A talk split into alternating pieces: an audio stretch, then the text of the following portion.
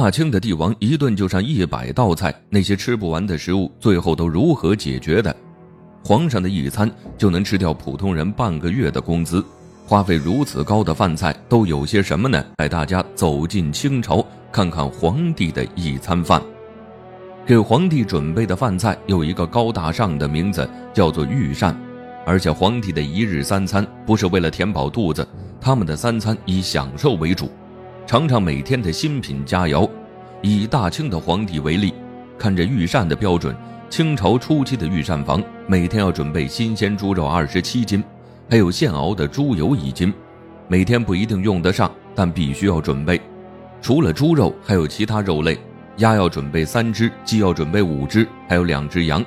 有肉当然也要准备蔬菜，这光是萝卜就要准备多种，而且规定数量六十个。青草规定数量二十斤，配料也要准备齐全。大葱要准备六斤，料酒要准备五斤，调味的醋要准备两斤，还有各种酱料各三斤。装盘用的碗就要准备二百多个。牛奶每天要准备一百多斤，而且是每天现挤的。桌上少不了的酒，每天必须准备十二坛，还有清神养性的茶叶，各种各样高品质的茶加起来要准备八十包。这些东西加起来都是普通人一年吃的东西了，这还只是一餐的东西，花费就更不用说了。给皇帝吃的食物一定是最新鲜最贵的，皇帝吃一顿饭就要准备上百道菜，就算皇上带着妃子一起吃，也吃不完这么多呀，吃不完岂不就浪费了？很多人说，要是吃不完，不是还有宫女太监？皇宫中有明确规定。给皇上准备的御膳，除了试菜的太监，其他人不能接触，更别说吃了。皇帝用膳还有一个规矩，就是一道菜加的次数不能超过三次，这三次还不能连续加。一般来说，皇帝加完三次的菜，一旁服侍的人马上会收走。这样做的目的是为了防止人下毒。皇帝吃饭的时候不让别人知道他喜欢的食物，那些别有用心的人也就找不到机会陷害了。而且。皇帝吃过的每样东西都会被记录下来，但绝对不能记录一点，就是皇帝喜欢吃的食物。服侍皇帝用膳的宫女和太监，如果知道皇帝喜欢的食物，也只能烂在肚子里。要是敢到处传播，结局就是死路一条。和皇上一起用膳的妃子就更不敢乱说了。要是皇帝死了，他们的下场只会更惨。有些朝代没有这个规矩，所以皇帝有被毒死的。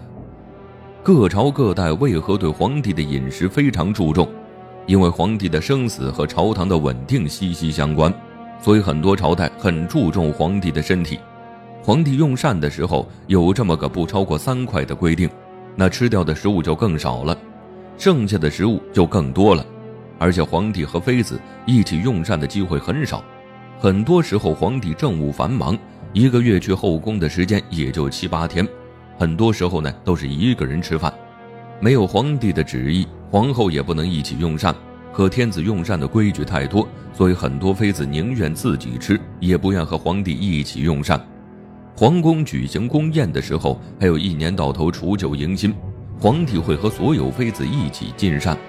那既然皇帝大多数时候都是一个人用膳，那每顿上百道的菜吃不完的该怎么办呢？这第一种解决方法。是在用膳过程中，皇帝一边吃会一边赏赐，身边的宫女和太监都是赏赐的对象。除此之外，王公大臣也可以成为被赏赐的对象。皇帝吃到哪道菜好吃，就会赏赐给重视的大臣；要是哪道菜不合胃口，他就会赏给宫女太监吃。当然了，被赏赐的人不能和皇帝同桌食用，都是命人端下去。皇帝赏赐的食物，就算不好吃也不能剩。除了前朝的大臣，还有身边服侍的宫女太监，后宫的妃子们也可以得到赏赐，但仅限于宠妃，一般都是打包好送往妃子的寝宫。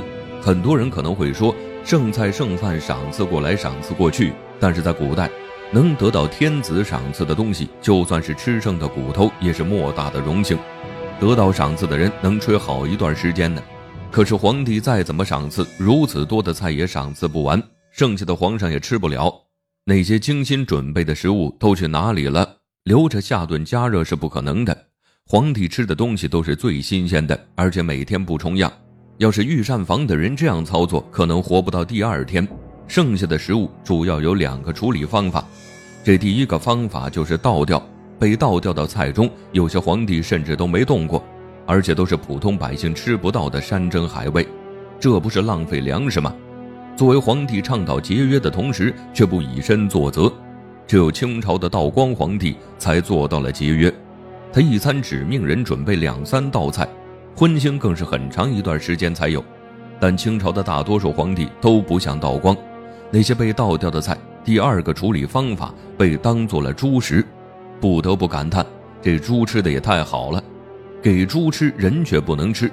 清朝的规定不知浪费了多少粮食。清朝初期和中期经济状况还行，到了后期呢，已经是日薄西山。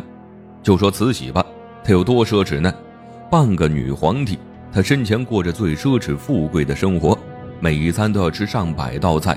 相比之下，光绪皇帝要简单的多了。慈禧一个老妖婆，她掌权的时候都已经四十多岁了，胃口早就比不了年轻的时候，一餐就上百道菜，想都不用想。他是不可能吃完的，吃不完的食物，宫女太监被赏赐着吃掉，剩下吃不完的就只能倒掉。但到了清朝末年，皇帝们剩下的饭菜还有一个新的处理方法。皇帝剩下的食物实在是太多了，宫女和太监都看不下去了，负责倒菜的人就拿这些菜做起了生意。他们买通管事的太监，将皇帝没吃完的菜悄悄运出皇宫，然后卖给一些食客。宫女们还取了一个好名字，叫做“御食”，意思是这些食物在皇宫中供皇帝食用。道理是这个道理，但他们不知道这御食是皇帝吃剩下的。宫女们为了好销，还将偷来的御食进行了分类，然后每道菜取一个美名。销路打开后，有些时候菜直接被一些客栈收走了。这样做呢，每道菜的销售价格会高一些。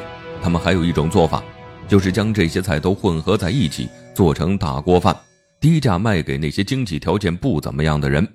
这样做虽然有违皇宫规定，但能减少浪费，还带动了一定的经济发展。宫中的宫女和太监还能靠这个营生过得好一些。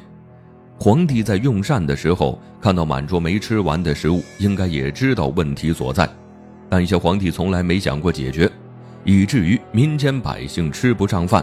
而皇宫中一直在浪费，有些人可能会说了，清朝的道光皇帝太抠门了，一餐就几道菜，皇宫中天还没黑就早早熄蜡烛了。但他身为皇帝做到了节约，避免了不必要的浪费，这不叫抠门，这叫特殊时期特殊的生活。皇帝在皇宫大鱼大肉的时候，是否想过自己的子民？有些地方的百姓想吃一顿饱饭很难。皇宫的富裕生活都是老百姓勒紧裤腰带省出来的。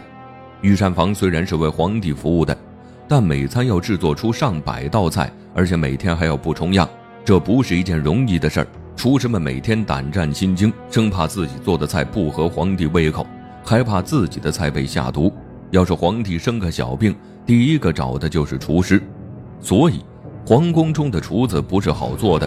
他们看着自己做的饭菜被浪费，积极性也会被打击。总之，皇帝每餐上百道菜，实在是太浪费了。